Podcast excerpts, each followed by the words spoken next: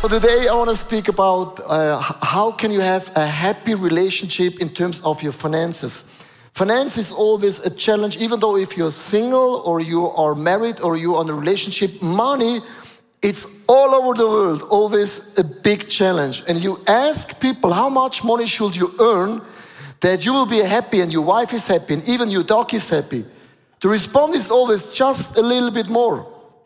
Just a little bit more, but then you earn a little bit more, and nothing has changed because all of a sudden you earn more, you pay more taxes, you spend more money. It doesn't make sense and not change nothing.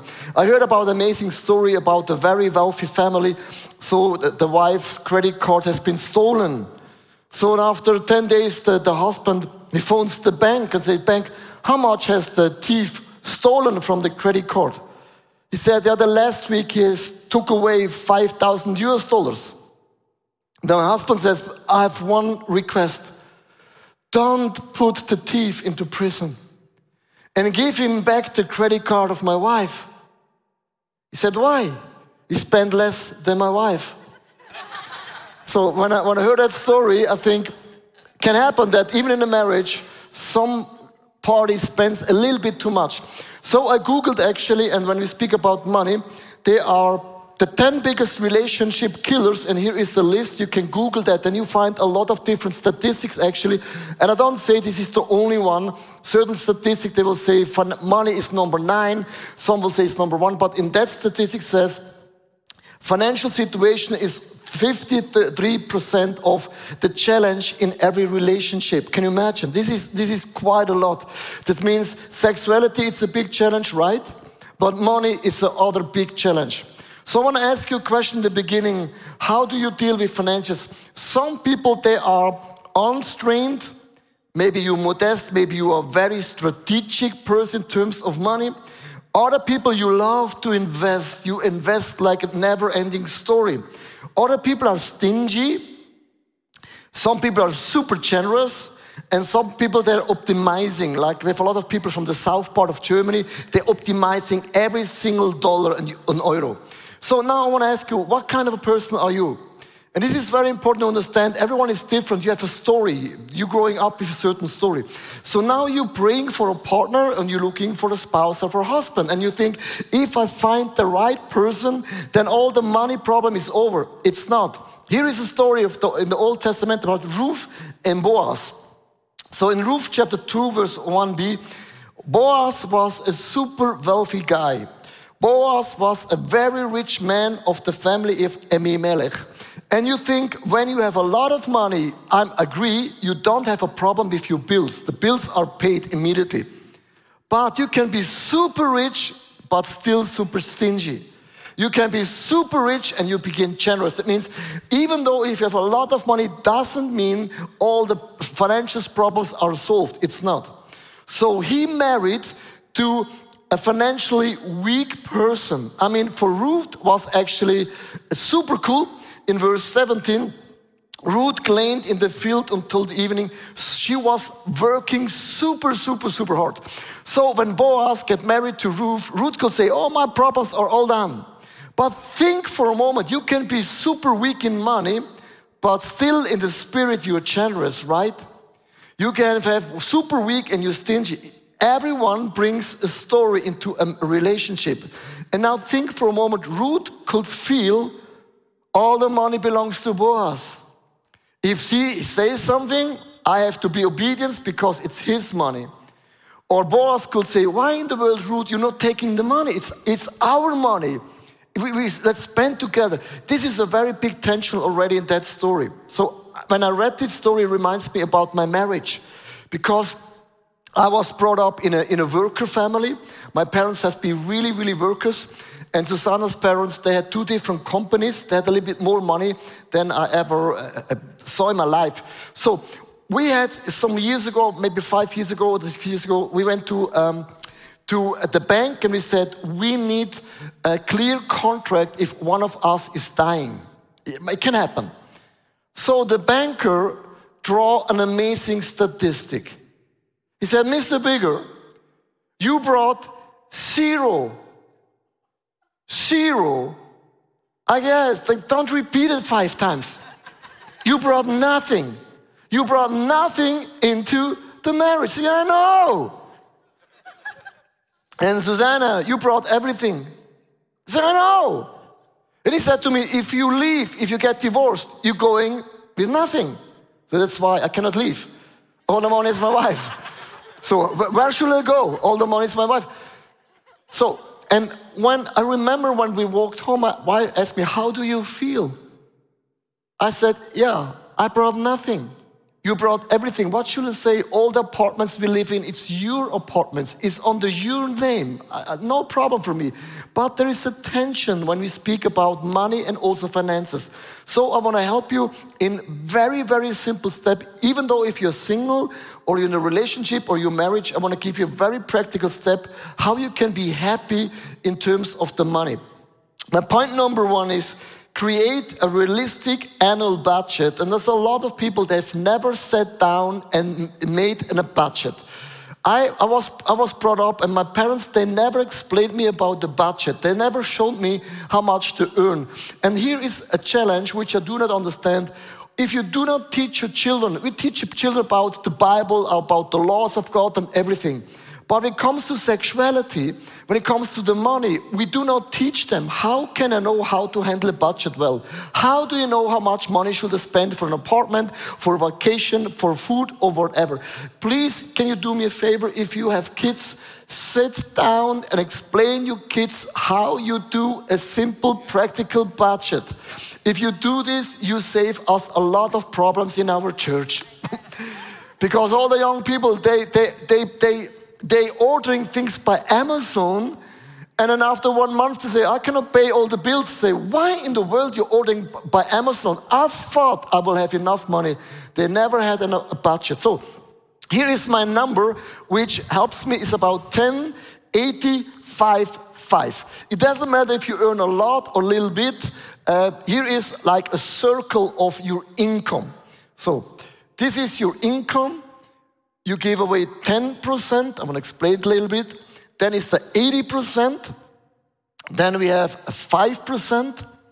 And then another 5%. So that's the number. So I'm going to explain you what it means with 10, 80, 80. 80, it's the moment, money you live. You live with that money. 10% is you give. We give 10% away. Yes, 10%. It's a big number. I want to explain you why 10%. 5% is we, we save money for a season which you need, maybe a, you're uh, a doctor, and then 5% or sleep it too big. It's my personality, it's always big. You invest actually. You invest money maybe into stock or wherever. So, and here's a very important key you live with 80% of your money, not more. That means the 80% of your money shows you how much money you can spend for vacation, for clothes, for the car, how big the engine is. Because the bigger the engine, it more costs, yeah? Absolutely. This is a realistic budget. So please do me a favor, start with a budget.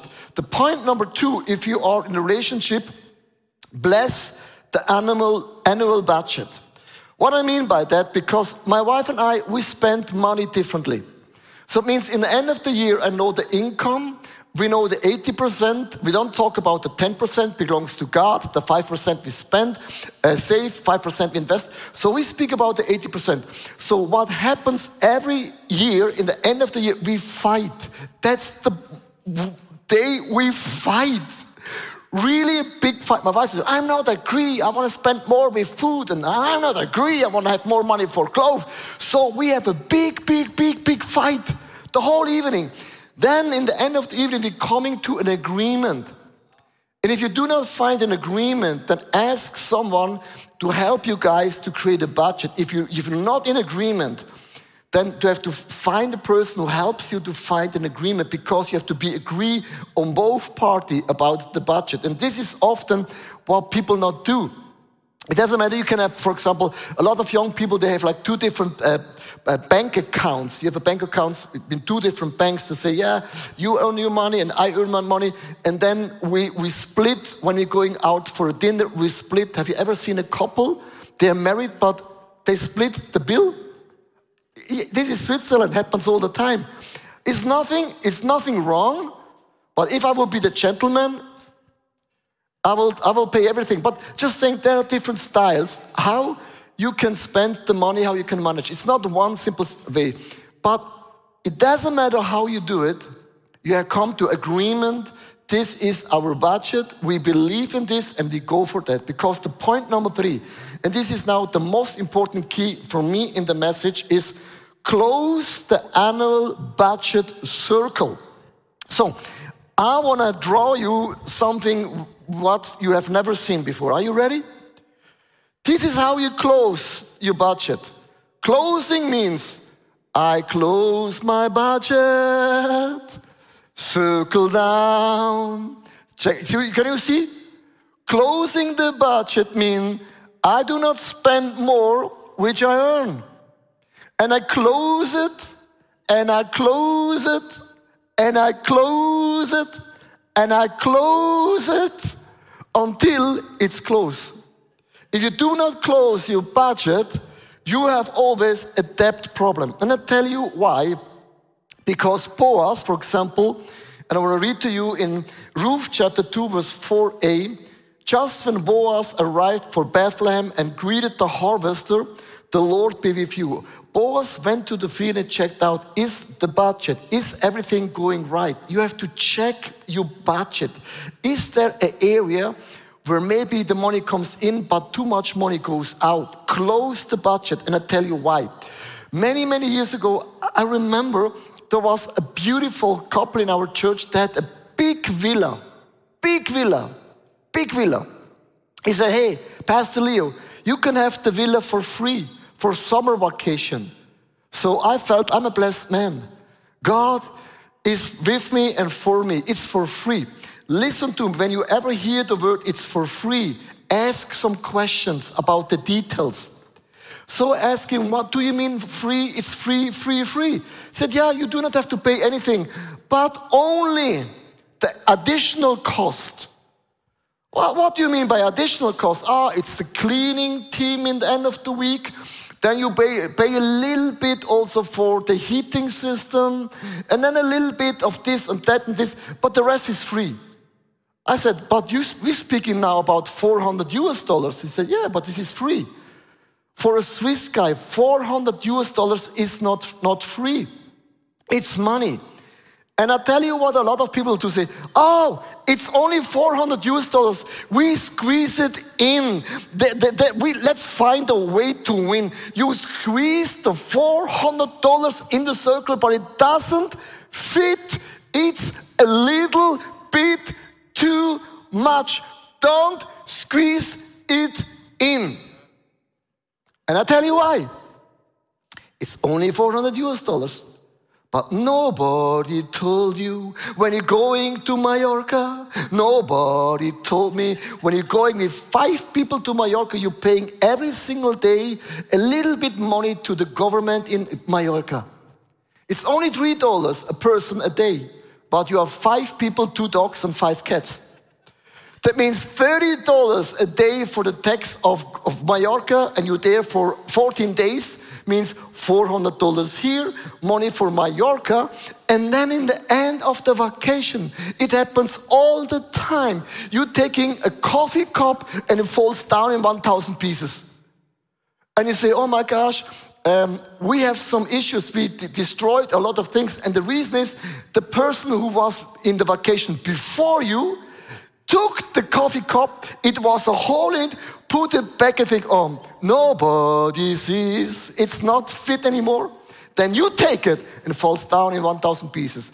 So the $400, the money from Mallorca, and then all the coffee cups are broken. And it's not $400 anymore. Then your wife say, oh my gosh, I bought some new trousers. It's not the $400. All of a sudden, it's the 1,000 US dollar. That means it's not free. It costs the $1,000. And that's the trap how you fell into debts. Can I hear an amen? This happens to all over in our church, almost every person. When you hear something is for free, nothing is for free. If there is always a little bit extra cost, You need a budget for that. If no, stay at home. Enjoy the sun in Switzerland. It's for free for everyone. If it rains, it's for free also for everyone. Rain means blessing. In the summer vacation, when it rains, means God loves us so much, He blesses us with so much rain. So, do you understand what I'm talking about? So, a very, very practical idea. So, I could not handle, for many, many years, I could not handle the MasterCard. And nowadays is Amazon, you can order something. I could not handle it. So what we did in our marriage in the, in the early years, we went to the bank and we took the cash, the cash. So we had different envelopes for, for the food, for the house, for whatever, and we put all the money into the envelopes. So that means in the, in the middle of the week, if the envelopes was empty, we said, oh my gosh, now we meet a miracle. But we never took and used the MasterCard because this is so easy to take money from here and there, and all of a sudden, after a month, you see we are in debt. So create a very simple system that you can close the budget and don't buy things you don't need with money you don't have to impress people they don't care. But the problem is, it's not only the people you don't care, the most challenging thing is yourself. When you are in a season where you feel, I deserve it. I deserve a new pullover. I deserve a new car. I deserve a cat or, or a dog. The problem is when you buy things, it creates a dopamine, the hormone of happiness. To buy a thing makes you happy. But in the end of the month, when you see the bills, you are not happy anymore. You are destroyed. You become a slave of the money, and the devil can steer your life. So it means find a way in your life how you can navigate with the money very, very wise and well. Close the circle. The next point is in a relationship, very, very simple. Each person spend his or her budget the way he or she wants. For example, my wife and I, we spend the money differently. She, my wife, she's a, a bargain hunter. Have you heard about the bargain hunter? When we walk in the downtown of Zurich, she says, half price, boom, she's gone. With my wife. She's in the shop and she looks for bargain, bargain, bargain, bargain. But in every day, every week, it's a bargain in somewhere, right? So when I see a bargain, I will never go into the shop because I know you want to sell those things that nobody wants to buy. I'm not stupid. So my size M and S, it's not there, it's X, extra, X, extra large. And the shoes are red, nobody wants to buy it, but it's half price. So I will say I will never go into a bargain shop because I don't like the bargain because often it's not my size. So my wife, she loves the bargain, she buys for 10 Swiss francs and a lot of things. I buying one jeans maybe once a year. I've only four or five jeans, that's it. My wife, has, oh my gosh, millions and billions of bargains jeans. So we had always a big fight, always a big fight. And one day said, honey, I don't like it. I don't like the way how you spend your money. And I don't, do you don't like the way I have spent money? Let's find a way that I get my own pocket money. It's my own pocket money, my precious, it's my pocket money. And it's my budget. And I don't need your agreement. I can buy whatever I want. It's my money. So from now on, it's, I have a pocket money. It's my money. So I can buy whatever I want. It's my money. I can buy one jeans. It is more expensive. And she says, yeah, good. Or she will say, how much you paid? Say, it's not your business. It's my money. And she buys whatever she wants. So find a way that everyone has a little bit freedom. But listen, in the closed budget. It's still closed. It's not like an open and a free budget. Here are some words, maybe it, it can be helpful from some people. You ask yourself the question Am I spending or I do a life to saving? Am I risk taking or risk shy? Spontaneously, meticulously, impulsively, thoughtfully, adaptable or fixed. They are, everyone spends the money differently. So find freedom in the closed budget. So, but put God first. So now I want to speak about the 10% of giving. So a lot of people will say to me, but Pastor Leo, the 10% is Old Testament. Why in the world always you mention the Old Testament of 10%? You bring 10% of the money into the house of God. A lot of people that do not understand numbers has a meaning in the Bible. The number 10 means it's a test.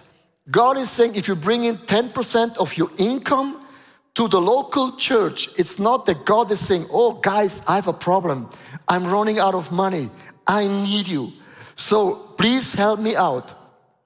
God is not running out of money, God, because God belongs all the money and He owns all the money. Yes? The number 10 means I want to test you.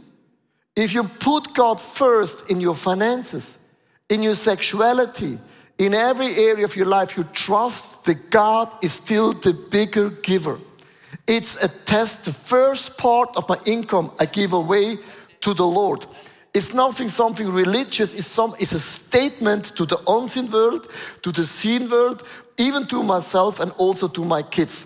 In the book of Malachi, chapter 3, verse 10, and I'm sure you heard that Bible verse a million or billion times, but there are some parts which I really like. Bring the whole tithe into the storehouse, that they may be fought in my house. Test me in this is the only Bible verse in the whole Bible, God says, Test me. Challenge the challenger. God is saying, Challenge me, and you will figure out I, I love the challenge. Test me, says the Lord Almighty, and see if I will not throw open the floodgates of heaven and pour out so much blessing that there will be not, not be room enough to store it. So this is important. This is our circle. We have the 80% I live, the 10% I give, save, and invest. If I give 10% away, this is what you do. You open up the floodgates of heaven and you're opening up also your budget. You see here? So here is a new gateway for the Lord. So the Lord can start to bless me with whatever He wants to give me. And I like this because this is very revolutionary, actually. So I really trust and believe that God Almighty starts to bless me to the 10%, my saving, my investment, my 80%, every single area, God the Lord starts to bless me. And the main idea, and I, we have two kids, and I always said to God, I will not give the devil a chance. I will never go to a hospital. There's a lot of people, and I don't say it, don't misunderstand me. They're going with the kids almost every month to the doctor. And maybe sometimes you have to ask yourself the question is there something wrong? Can it be that I've opened a door in my life where I give the devil the glory? Or you get more money and all of a sudden you get the bill from here and there. Uh, you have some holes in your teeth and everything. I pray for every single teeth every day. I lay out my hands, God bless them. Because I don't want to spend my money to all the good doctors in Switzerland because they're driving Ferraris and Porsche, right? And we have a lot of people like them in our church, they're good givers, but they are rich because of us. So I pray for every single area of my life. God protect my wife my kids, my teeth, my hair, every area of my life because I don't want to spend more money which I don't have. And a lot of people, you open up a door for the devil where the devil sneaks in and robs and steals money. And he steals in a way you never will figure out, oh, it's maybe an open door. But ask yourself the question could it be? I don't say it's always like this, but Swiss people, they never think, could it be? It can be, it can be maybe you open up a door for the devil, but if I open up the floodgates of heaven, God will pour out blessings and blessings and blessings and blessings upon me. And happiness is one of the biggest key of God. If God makes your wife happy, your budget is happy too. If God blesses my soul, my wife's budget is happy too. It's the soul is so loud, it's like endless. So I start to ask God, pour out your anointing, bless my savings and bless my investments. God, give me some ways and areas where I can invest some money into startup companies. So I, I have invested in five different startups companies of friends of mine. Some are good and some are not good. But it doesn't matter.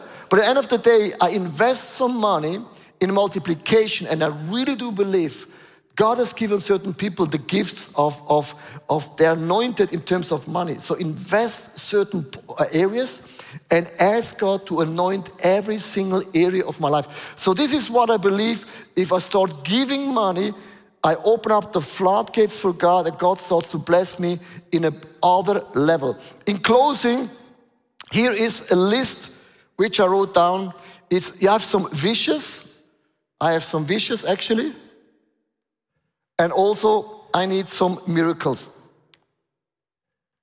Miracles. Miracles. Yeah, good. That's right. Good. So, so that means if I close my budget, I have so many dreams. Do you know one of my dreams? Nobody's around there. I would love to have a house in Tessin. Not, not the big one, maybe five rooms. Lake view, two parking slots, but very, very so basic. That's my dream.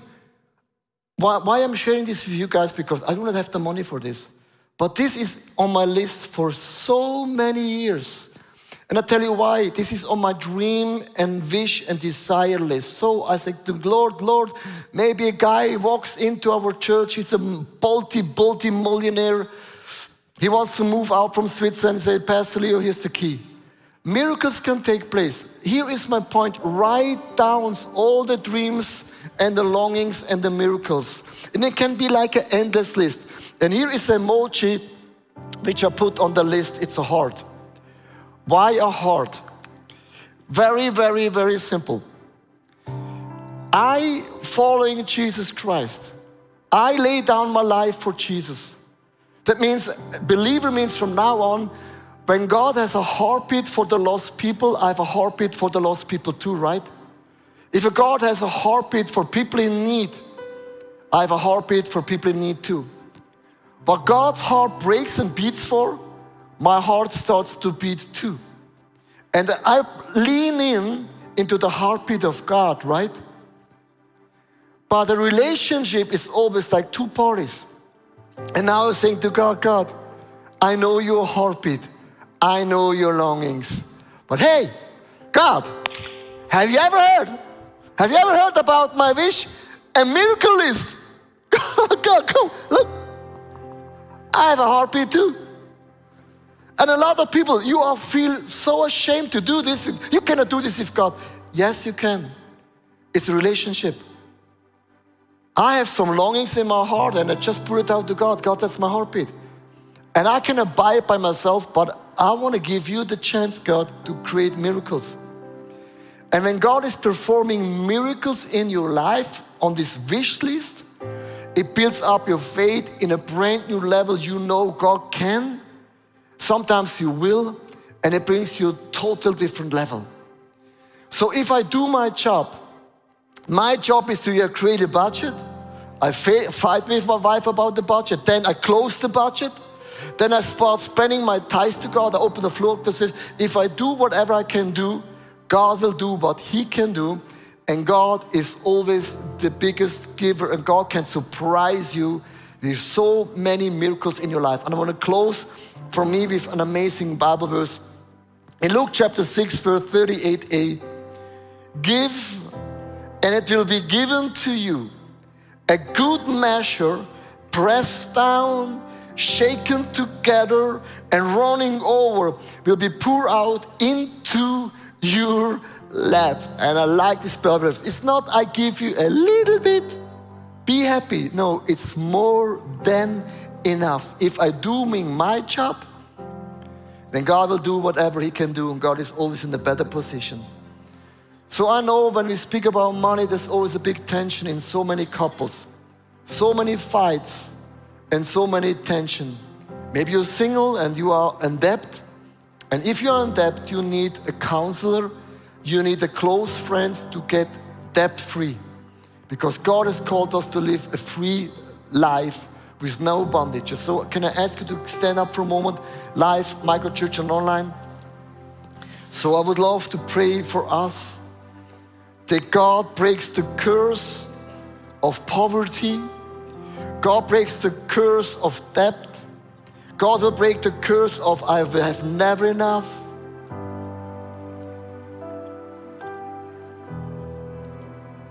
And Father God, here we are.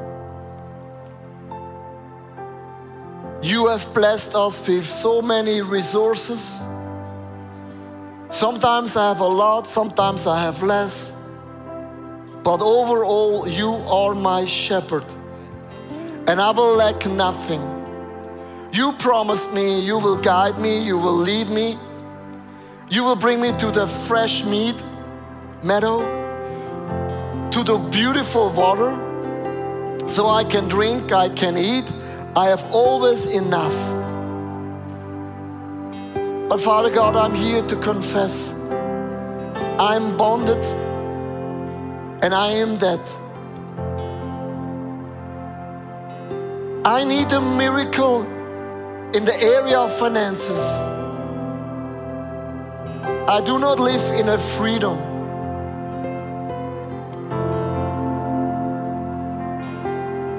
Father God, I want to ask you right now can you pour out your spirit on me? The spirit of favor,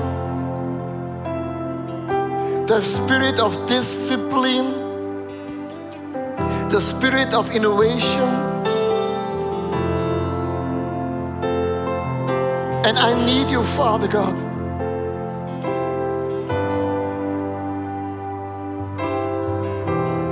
I'm your child.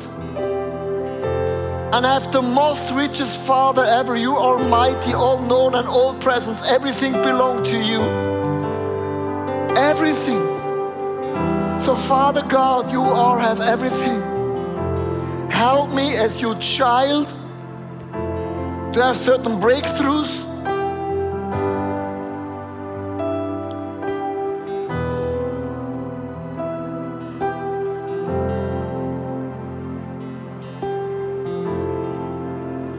guys, the devil is a thief.